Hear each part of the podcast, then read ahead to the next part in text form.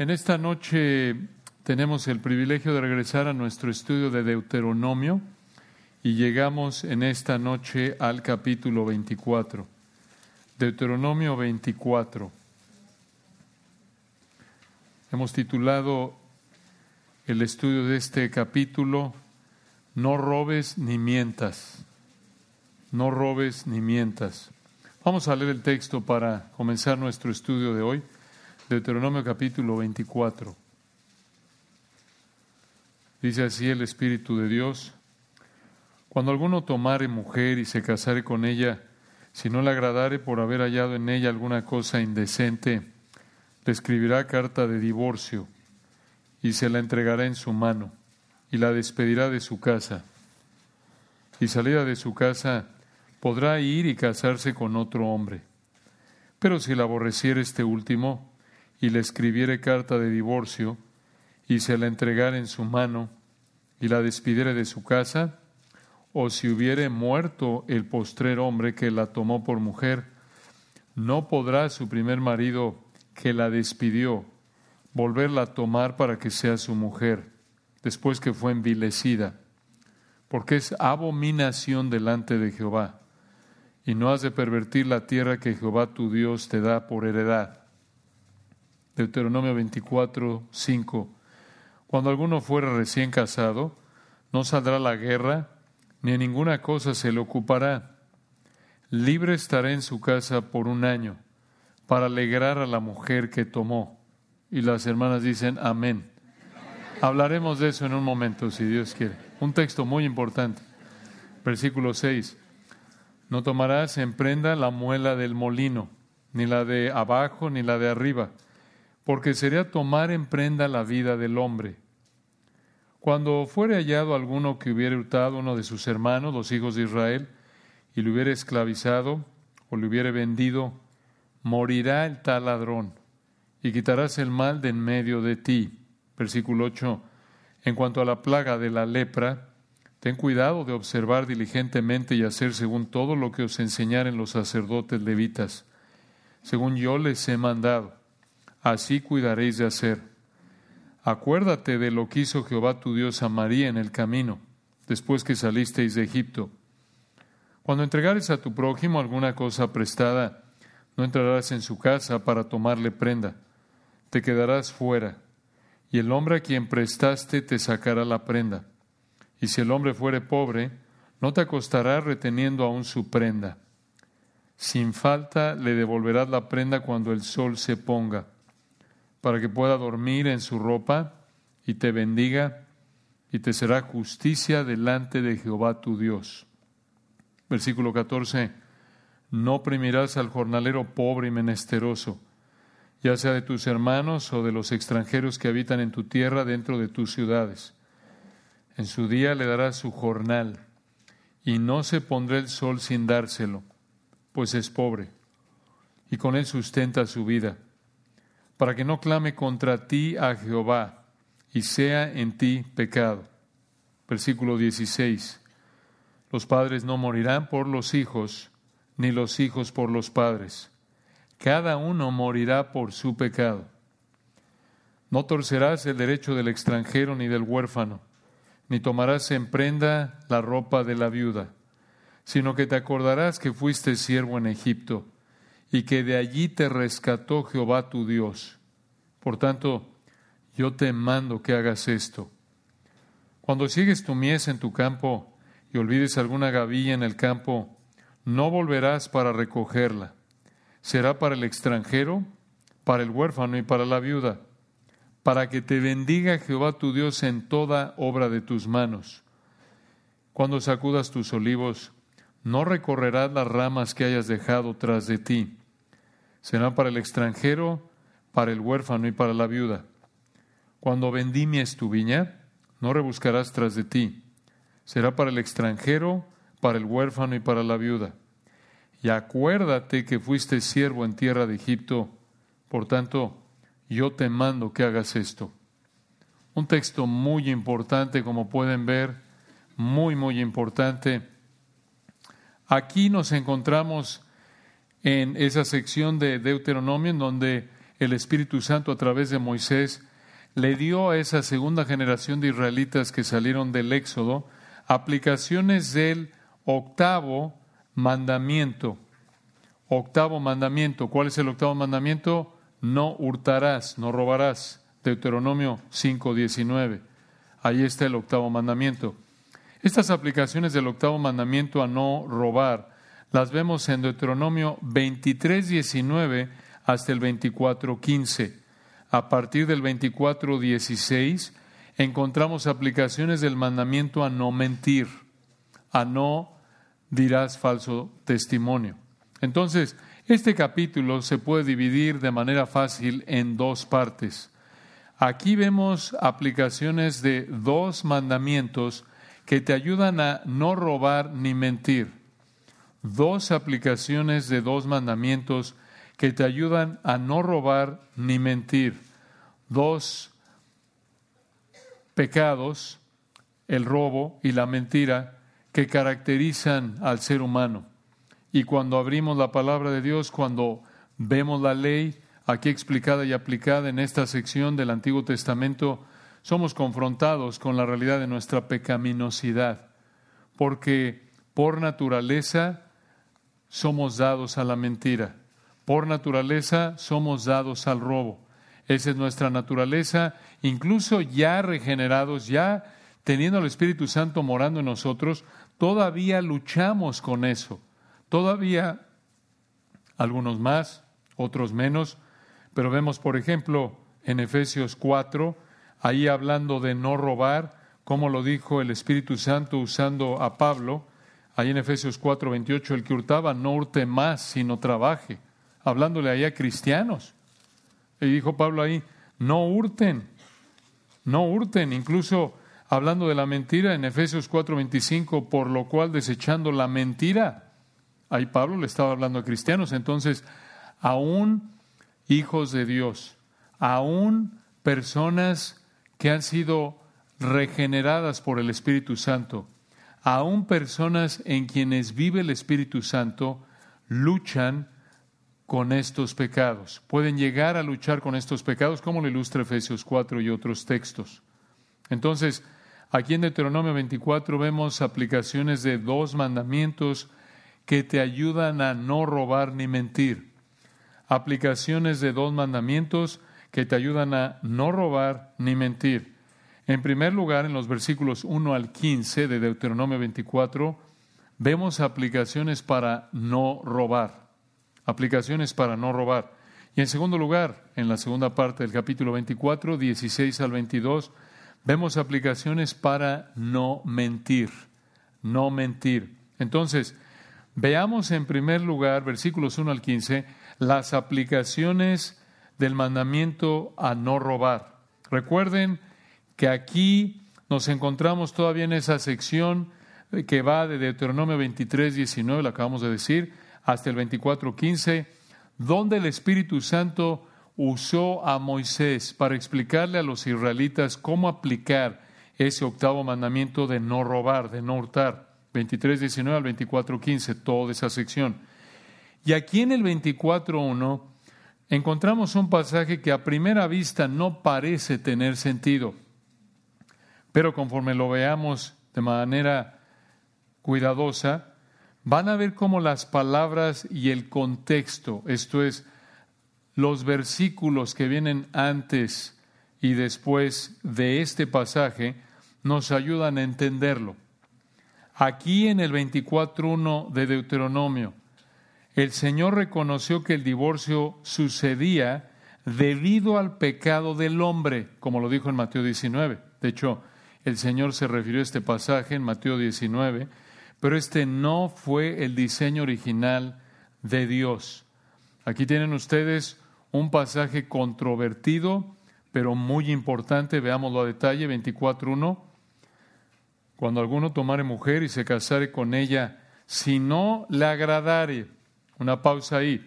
Esta frase en hebreo, si no le agradare, es usada en números 11.11 y primero de Samuel 29.3. Se refiere esa frase, si no le agradare, a algo que la esposa hizo para violar la relación matrimonial, como alguien dijo.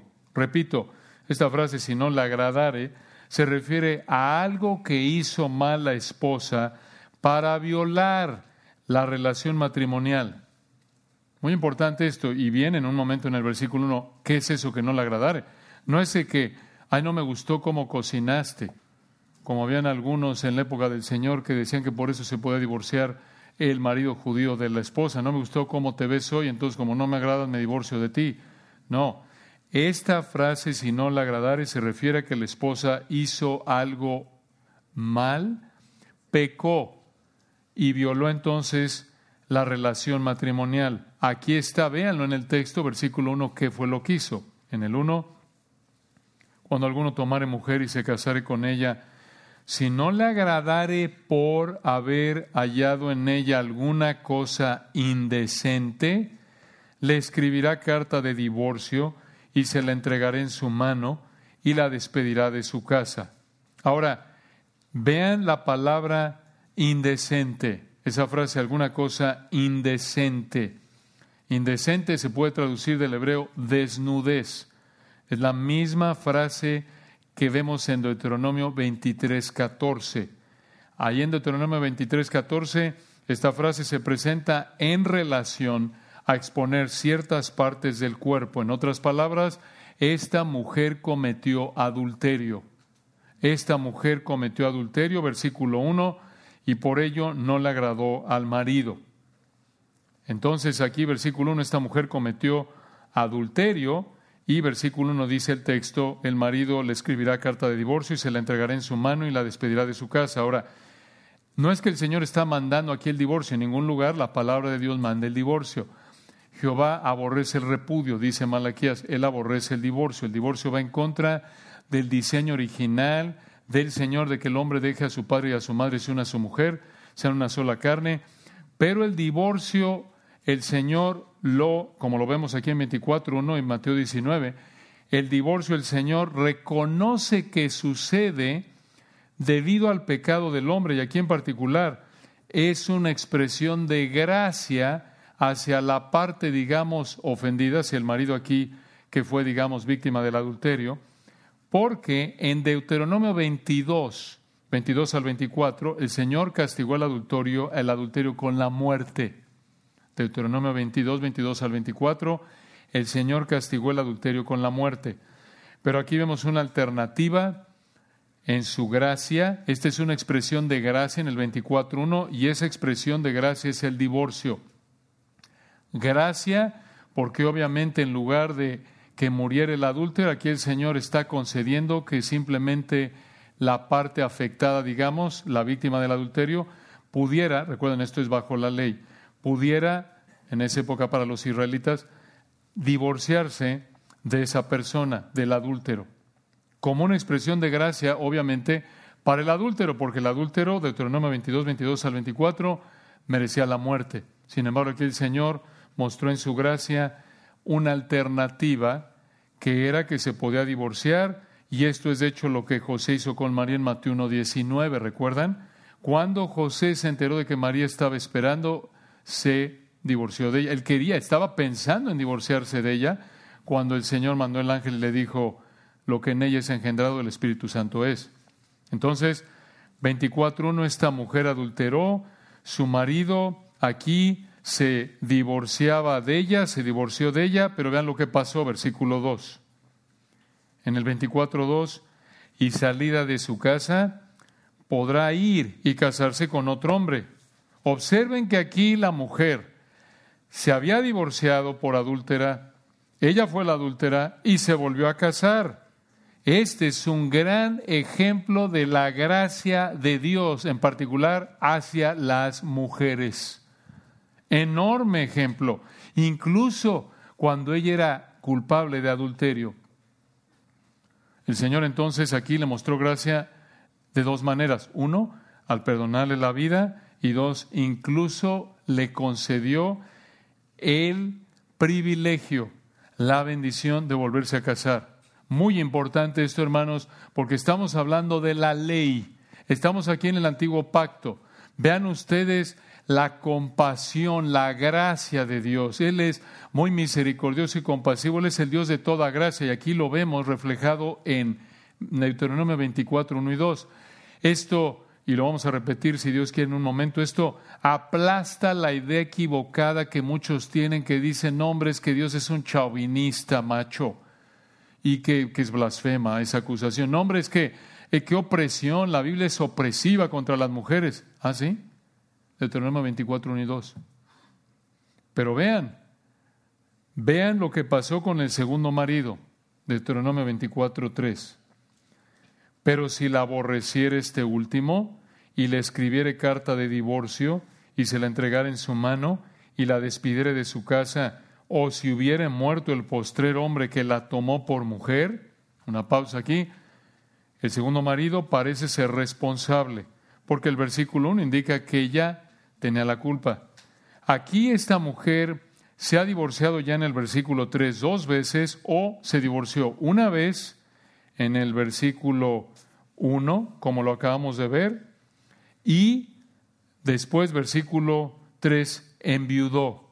Se divorció una vez, una posibilidad es que, de nuevo, ella, aquí lo que tenemos es que cometió adulterio, se divorció, se casó otra vez, pero aquí parece versículo 3 que el segundo marido fue responsable. Entonces, esta mujer se ha divorciado dos veces. La otra posibilidad es que se divorció una vez, se volvió a casar y ahora es viuda. Y algo sucede, versículo 4.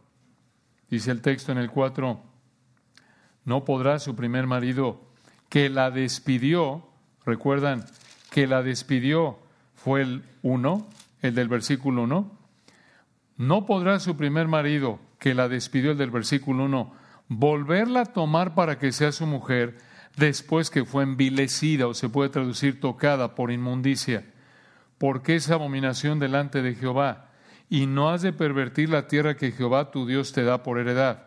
¿Qué significa esto?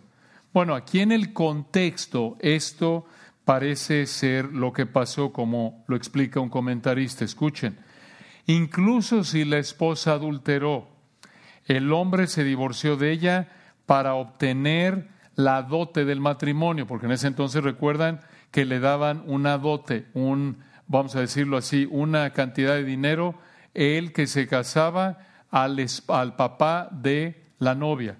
Entonces, aquí incluso si la esposa adulteró, el hombre se divorció de ella para conseguir el dinero de la dote, para ganar dinero. Y ahora que la mujer se divorció, se volvió viuda, él quiere volverse a casar con ella porque ella podría haber ganado algo de dinero y él quería el dinero.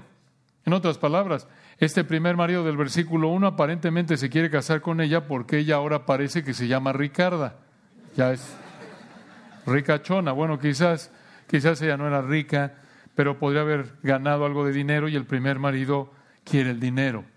Esto parece ser lo que está pasando aquí, especialmente por el contexto, porque está hablando aquí, recuerden, de no robar. ¿Se acuerdan?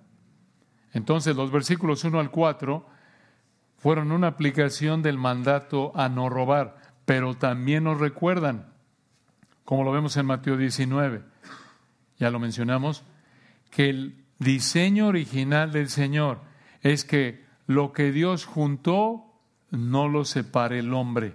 Mateo 19, 6. En otras palabras, el ideal del Señor es que no haya divorcio, pero en su gracia, lo vemos aquí en Mateo 19, 7 al 9, Él permite el divorcio en el caso de adulterio y en 1 Corintios 7 también vemos que permite el divorcio para el cónyuge cristiano que es abandonado por un cónyuge incrédulo.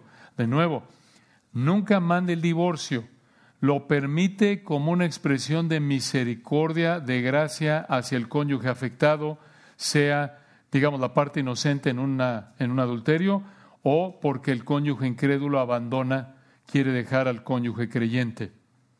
Y esto muchas veces un cónyuge en esa situación es, digamos, el peor de los males, tristemente, porque no nos ha llamado Dios a servidumbre, como dice 1 Corintios 7, hay situaciones sumamente difíciles que es mejor a veces que se divorcie, en estos dos casos nada más, y obviamente la aplicación de esto demanda mucha sabiduría, mucho cuidado, no es un cheque en blanco para que ya estuvo, ya me voy, no es algo muy delicado y también puede ser que hay hermanos, hay hermanas cristianos que están siendo afectados por un adulterio no arrepentido, están siendo afectados por un cónyuge incrédulo que quiere abandonarlos y ellos optan por esperar que el Señor convierta a ese cónyuge transgresor, digamos, adúltero o incrédulo que quiera abandonar. Y eso es entre ellos y el Señor. No pecan si esperan. Y sabes que yo prefiero no, no, eh, no divorciarme, aunque sé que no pecaría si lo hago, por lo que vemos en la palabra de Dios. Pero eso es algo ya muy personal y es entre la persona y el Señor. Entonces, esta es una aplicación del mandato a no robar. Vean ahora el versículo 5, otro texto muy importante, Deuteronomio 24, 5. Cuando alguno fuere recién casado, recuerden, esto fue, no olvidemos hermanos, este es el Señor hablándole a los hijos de los israelitas que salieron del Éxodo, estamos aquí alrededor del 1405 antes de Cristo, y les están dando estas aplicaciones de los diez mandamientos. Esto es parte del antiguo pacto, esto fue para la nación de Israel. Muy bien, y aquí viene, versículo 5, otra aplicación. Cuando alguno fuere recién caseado, no saldrá a la guerra, ni ninguna cosa se le ocupará. Libre estará en su casa por un año, para alegrar, o en el hebreo, para hacer feliz a la mujer que tomó. Hombre, podríamos predicar todo un sermón de este gran versículo. Realmente hay implicaciones prácticas muy ricas, vamos a tocar algunas, pero la idea aquí es que este hombre no debía, otra vez aplicando aquí en el contexto el mandato a no hurtar, no robar. La idea aquí es que este israelita no debía robarle a esta mujer la bendición de disfrutar de su marido. Recuerden, estos son recién casados, dice el texto, cuando alguno fuera recién casado, y esto iba a ser por un año, concentrarse de manera específica para alegrar a la mujer que tomó. Así de claro es el texto aquí, eso fue para ellos. Pero aquí hay una aplicación muy clara para nosotros, reiterada obviamente en el Nuevo Testamento, para maridos cristianos, aunque no estemos, obvio, bajo el antiguo pacto, participantes del nuevo pacto, nosotros que somos parte del cuerpo de Cristo en la época de la iglesia, una aplicación, alegrar a tu esposa es parte de amarla como Cristo amó a la iglesia. Efesios 5:25 nos manda, maridos, amadas vuestras mujeres, como Cristo amó a la iglesia y se entregó a sí mismo por ella. 1 Corintios 7 también nos dice que el casado está preocupado por cómo agradar a su mujer, así como la mujer está preocupada por cómo agradar a su marido. 1 Corintios 7 también en ese texto. Así también el marido nos dice el texto ahí en 1 Corintios 7, está preocupado por cómo agradar a su mujer. 1 Corintios 7, 33. Entonces, agradar a tu esposa es parte de amarla como Cristo amó a la iglesia. Otra manera de decir agradarla es, es hacerla feliz, como dice el texto. Es que buscas alegrarla. Y obviamente el Nuevo Testamento no dice, bueno, esto es solo para el primer año de casados, ya después no importa. Ya después le haces la vida de cuadritos a la pobre mujer, le ayudas en su santificación siendo ahí un, un, este, un, un, un pillo terrible. Por supuesto que no. Es un mandamiento de por vida, de por vida. Y hermanos, este es un mandamiento que nos confronta de manera fuerte a los hombres Así como a la mujer, cuando se le habla de respetar al marido, de someterse a su marido, es una confrontación que es un mandamiento que exhibe muchas veces su soberbia, porque la inclinación natural es hacer lo opuesto, así también para los hombres.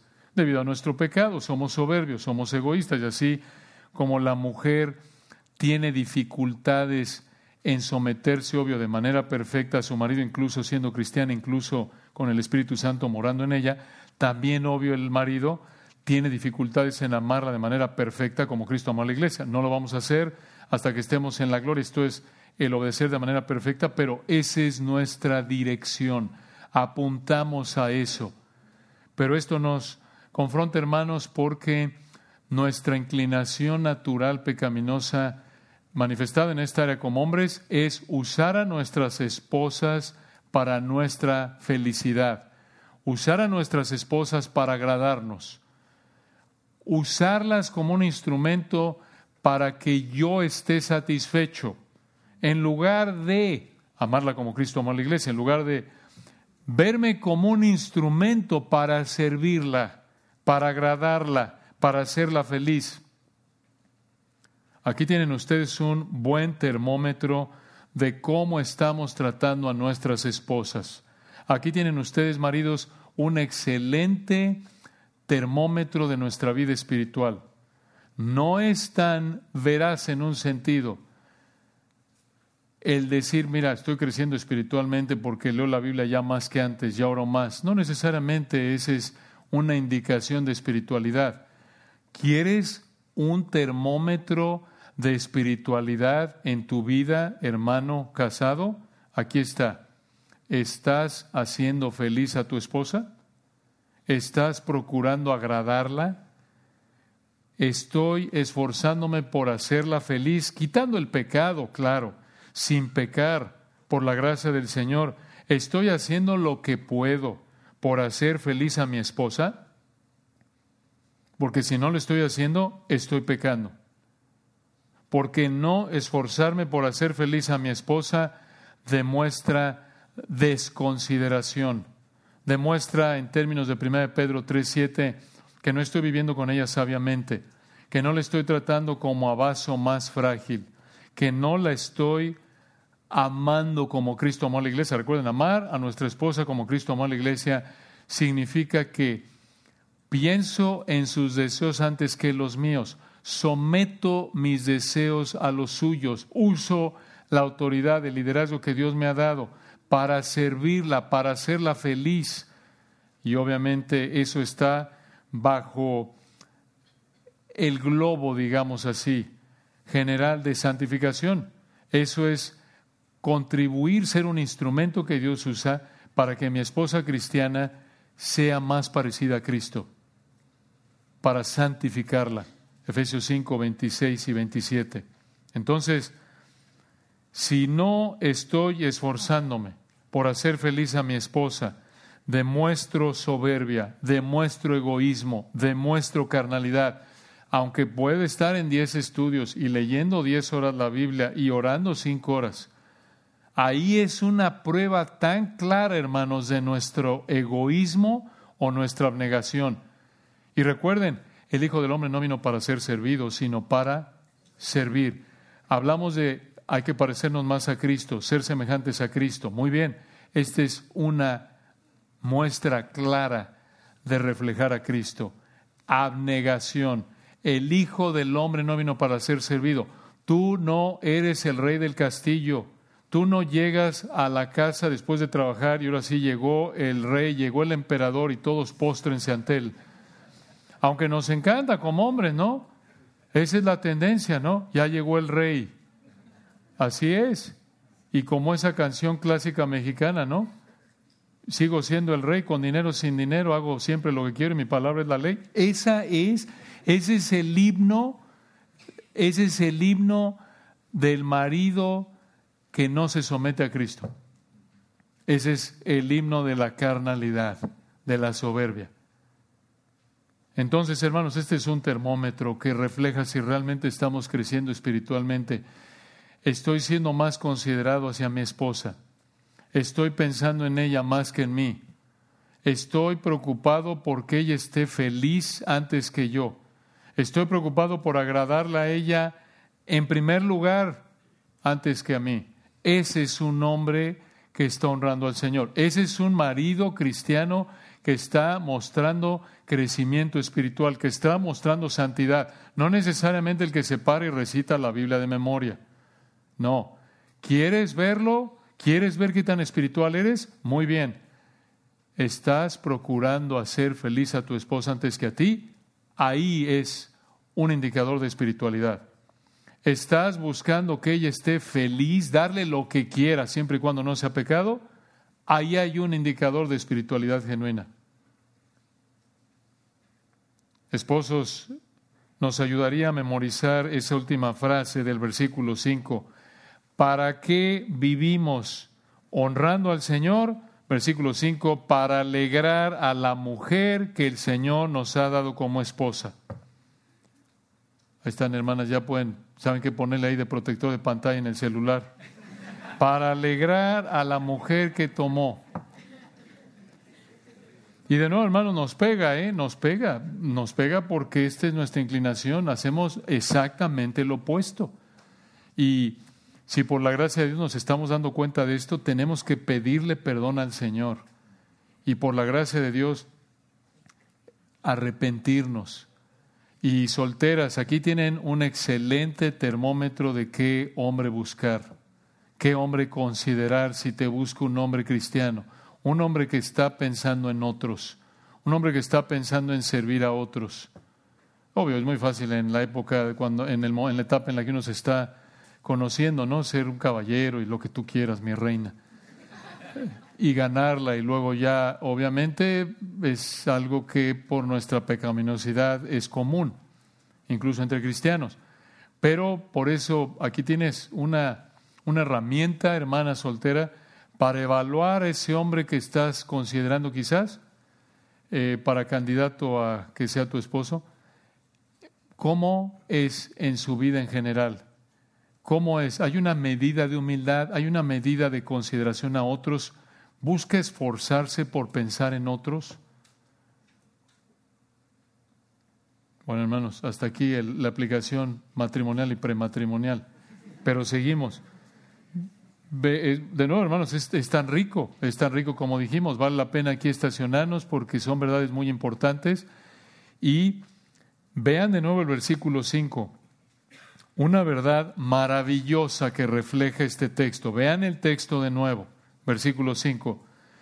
Cuando alguno fuere recién casado, no saldrá a la guerra, ni en ninguna cosa se le ocupará libre estará en su casa por un año para alegrar a la mujer que tomó. Hermanos, quiero que vean lo más importante en este texto, más allá de lo que hablamos, que es muy útil e importante. Lo más importante aquí es ver la compasión del Señor hacia la mujer. Piensen en esto, este era un soldado. El versículo 5 dice, no saldrá la guerra. El Señor estaba tan preocupado porque este soldado alegrara a esa mujer con la que se acababa de casar, que dijo, tú no vas a la guerra aunque tengamos un soldado menos en el frente. ¿Se dan cuenta? Le importaba tanto al Señor, le importa tanto al Señor el cuidado de una mujer casada, el cuidado de cualquier mujer. Le importa tanto al Señor que se trate a las mujeres con compasión, con protección, que observen también que no está hablando para darle de comer, que es básico, aunque la pobre mujer sea miserable, por lo menos ahí tiene que comer y que se calle, no, no hermanos, para alegrar. No estamos hablando de lo elemental, que era, oye, que la vista y que le dé de comer y que si no le gusta a la mujer que se aguante, pues está vestida y comida. Que dé gracias. No, es para alegrar, ¿se dan cuenta? Esto va por encima de lo elemental. Hermanos, este es qué reflejo tan hermoso de la compasión de nuestro Señor, de la perfección de nuestro Señor. Tenemos que detenernos aquí de nuevo, porque esto nos motiva a adorar al Señor, agradecerle al Señor. Te consuela a ti, hermana, no importa la situación en la que estés, soltera, casada con problemas, divorciada, abandonada, mujer sola, el Señor se preocupa por ti. Y a pesar de lo que estés viviendo, el Señor no se ha olvidado de ti y está usando todo para conformarte a la imagen de su Hijo, para que dependas más de Él. Pero recuerden, Él es defensor de viudas y padre de huérfanos. Eh, Antiguo y Nuevo Testamento. Él mismo lo dijo en Santiago 1, recuerdan cuando dijo, la religión pura y sin mácula delante de Dios Padre es esta visitar a los huérfanos y a las viudas en sus tribulaciones, en su momento de mayor necesidad, en su momento de mayor vulnerabilidad. Vean nada más, hermanos. Vean nada más. Y de nuevo, esta aplicación para los hombres se extiende a toda mujer. Esto es, como hombres, hablamos de la esposa, y esto se debe extender a toda mujer cristiana y no cristiana. No ves, no debes ver a las mujeres como un instrumento para satisfacer tus deseos pecaminosos. No, sino verlas como parte de la creación de Dios que Dios ha, con la que ha bendecido a la humanidad para cuidar de ellas. Obviamente dependiéndote la función que Dios te ha dado. Incrédulas, oras por ellas. Cristianas las tratas como, como hermanas con toda pureza, con amor, buscando apuntar a mujeres incrédulas y cristianas al Señor, sea para salvación, si son incrédulas, para santificación, si son creyentes. Porque esto otra vez, hermanos, es un reflejo de espiritualidad genuina. ¿Cómo tratas como hombre a las mujeres? Debe ser otra vez con respeto, con consideración. 1 Timoteo 5, a las jóvenes como hermanas con toda pureza, Pablo le dijo a Timoteo ahí, hablando de reprensión. Pero vean de nuevo, hermanos, la preocupación del Señor y cuidado hacia las mujeres. E insistimos, esto derriba la mentira de que Dios favorece al hombre, está a favor del patriarcado opresivo contra la mujer. No, es una mentira, una mentira. Vean de nuevo el versículo 5 desde otro ángulo, esta misma idea. Cuando alguno fuere recién casado, no saldrá la guerra, ni ninguna cosa se le ocupará. Libre estará en su casa por un año, no dice, para que su mujer lo alegre para alegrarse a sí mismo. ¿Se dan cuenta? Se va a quedar en su casa por un año y no a la guerra para, con el propósito explícito de alegrar a la mujer que tomó. Escuchen, sabemos, ya lo oyeron esto diez veces diferentes, de maneras diferentes en estos últimos minutos a lo mejor, pero no nos cansamos de decirlo, porque este es el énfasis de la escritura y necesitamos recordarlo. Esto está en el texto y estamos tan, tan intoxicados, por así decirlo, con ideas del mundo entre eso y nuestra y que somos propensos a hacer exactamente lo opuesto a esto, tenemos que repetirlo y lo decimos de esta manera. El Señor es la persona que más se preocupa por el bienestar espiritual y físico de las mujeres. Muy importante eso. Y de nuevo, si estamos reflejando a Cristo en nuestra vida, también nos preocuparemos por el bienestar físico y espiritual de las mujeres, como Él lo ha mandado en su palabra. Dices tú, oye, pero esto de nuevo era para Israel, bajo el antiguo pacto. Nosotros no somos la nación de Israel, somos la iglesia y estamos participando del nuevo pacto. Esto no se aplica a nosotros. Bueno, no se aplica a nosotros el que un año estés sin ir a la guerra, eso no se aplica pero sí se aplica la verdad, como ya lo dijimos, de estar preocupado, de mostrar compasión hacia las mujeres. En general, Santiago 1.27, y en particular hacia tu esposa. Y escuchen esto, hombres cristianos, de nuevo, entre más piadosos nos volvemos como hombres, más cuidadosos seremos en cómo tratamos a las mujeres. De nuevo, entre más te pareces a Cristo, más compasivo vas a ser hacia las mujeres. Vamos a ser entonces, si estamos creciendo espiritualmente, entre más maduros seamos espiritualmente, vamos a ser más amorosos, más compasivos hacia nuestras esposas, nuestras hermanas en Cristo, nuestras hermanas en la carne, nuestras mamás, nuestras tías, nuestras hijas, hacia toda mujer especialmente aquellas que son las más vulnerables. ¿Y cómo va en contra otra vez de, de la tendencia humana pecaminosa del hombre de menospreciar a la mujer, de no hacerle caso, de pensar, ay, tú exageras siempre, ser desconsiderados con las mujeres, eh, esposas, cualquier mujer en nuestra vida, hijas. Ahora, hablándole a las damas por un momento, la contraparte de esta verdad, una aplicación podría ser para ti, mujer cristiana, es que vas a recibir con gratitud al Señor y con humildad este cuidado. Obviamente como esposa, incluso cualquier gesto apropiado dentro de, dentro de parámetros bíblicos de cualquier hombre, de cualquier en particular, cualquier hermano en Cristo.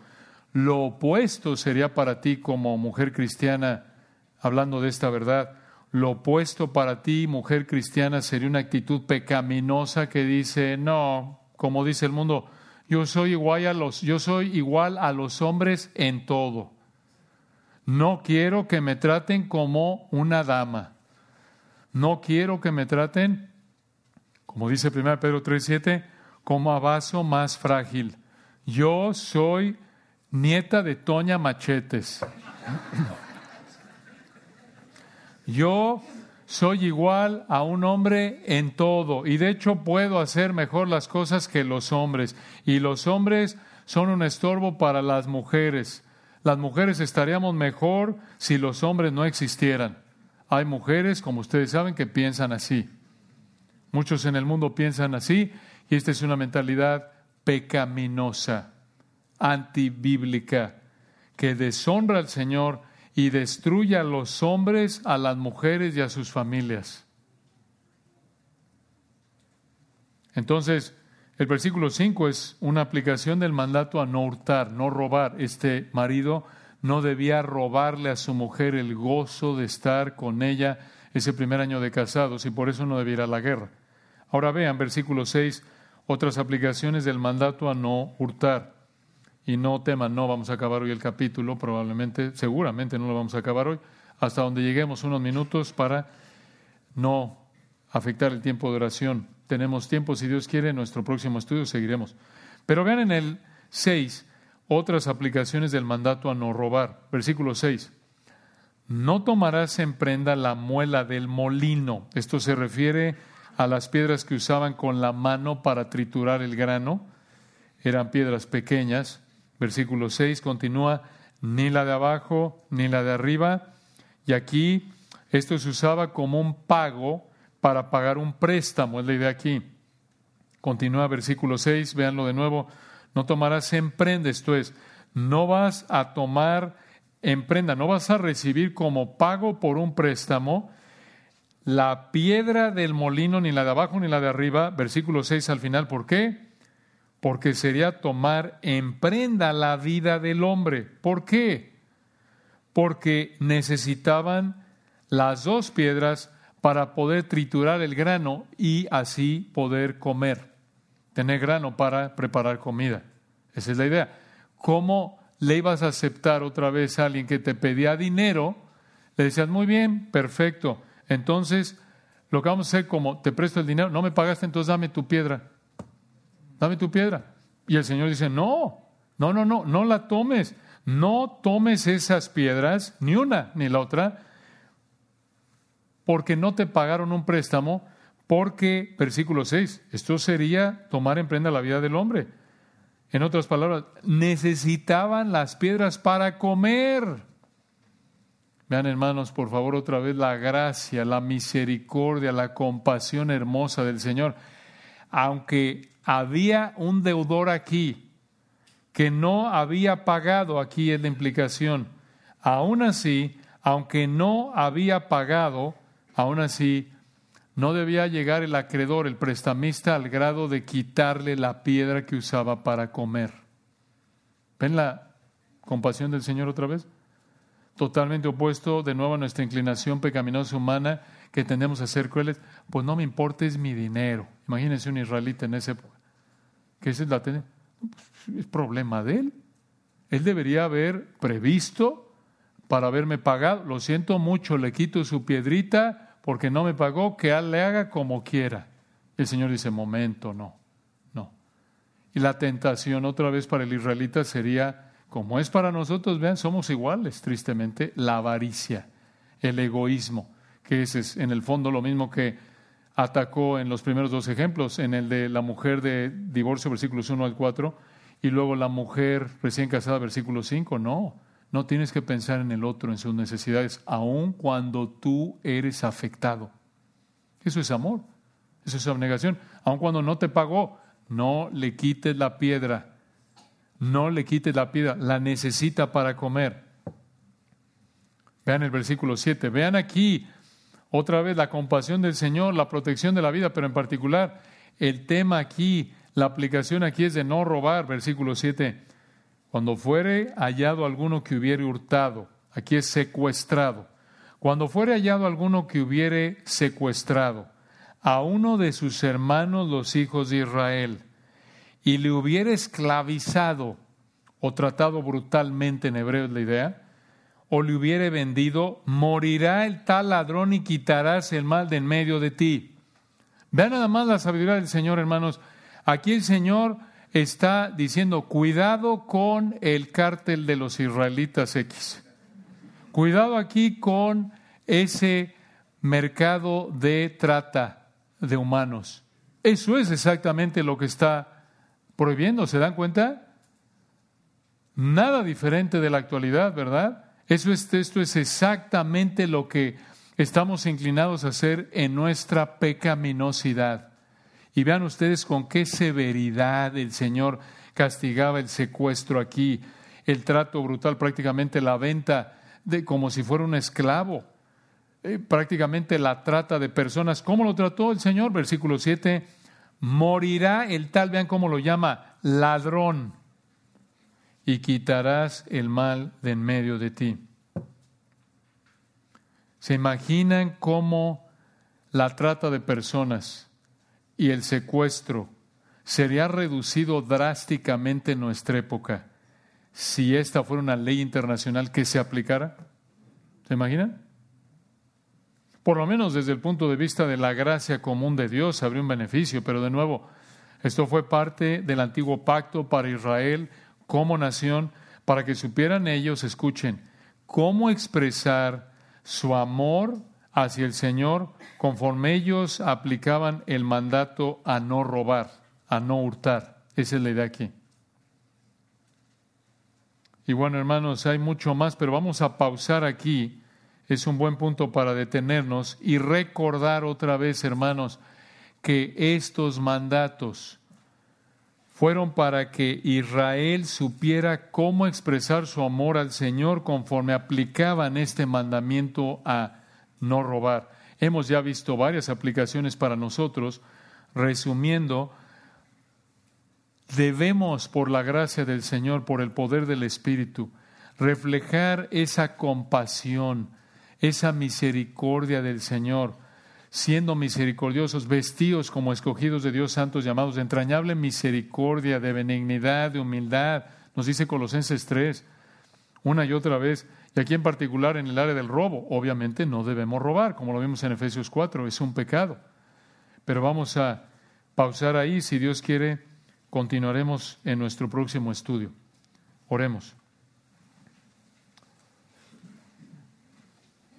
Padre bendito, gracias por tu palabra hermosa, perfecta como tú eres perfecto.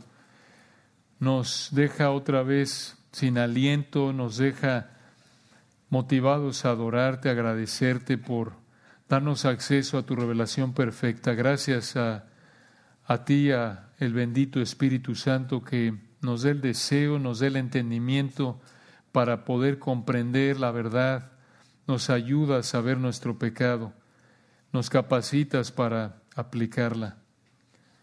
Te ruego, Señor, que estas verdades nos lleven a examinarnos para que podamos identificar si estamos pensando o actuando de manera opuesta a tu palabra en estas áreas, para que podamos corregir lo deficiente, arrepentirnos, someternos a tu verdad, que podamos reflejar esa compasión inmensa, hermosa, que nos derrite esa compasión perfecta que es tuya, nuestro amado Señor Jesucristo.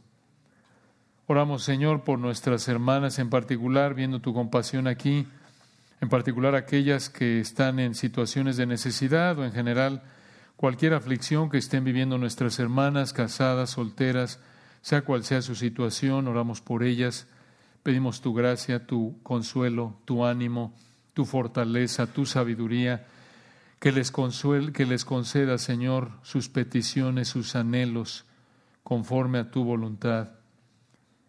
Y oramos, Señor, para que como hombres, por tu gracia, podamos reflejar esta compasión, siendo hombres que, por amor a ti, por honrarte, podamos mostrar este amor, esta preocupación sobrenatural que solo tu Espíritu nos puede dar la capacidad de manifestar. Gracias Señor por esta noche. Damos la gloria a ti en Cristo Jesús. Amén.